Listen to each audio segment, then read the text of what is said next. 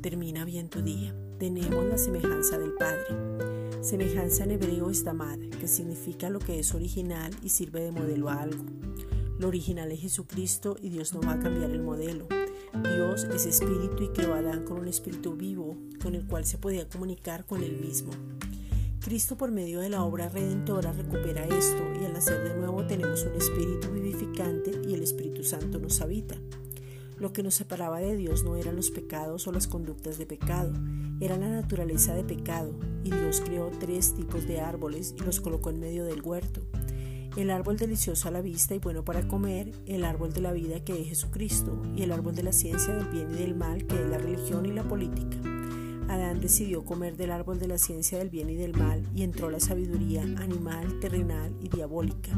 Terrenal pensando solamente en el terreno aquí en la tierra, y animal sin espíritu y diabólica pensando lo mismo que el diablo. Santiago 3:15. Porque esta sabiduría no es la que desciende de lo alto, sino terrenal, animal y diabólica. Las consecuencias de comer de ese árbol era la caída. Por el engaño empezó a verse él mismo, entró el orgullo y hasta ahora el enemigo espera que de la misma manera puede hacer ver una verdad como mentira y una mentira como verdad y eso se llama sofisma, algo que no es verdad. Pero solo existe un modelo y es Jesucristo. La semejanza es que al nacer de nuevo, usted es un espíritu, tiene un alma y vive en un cuerpo.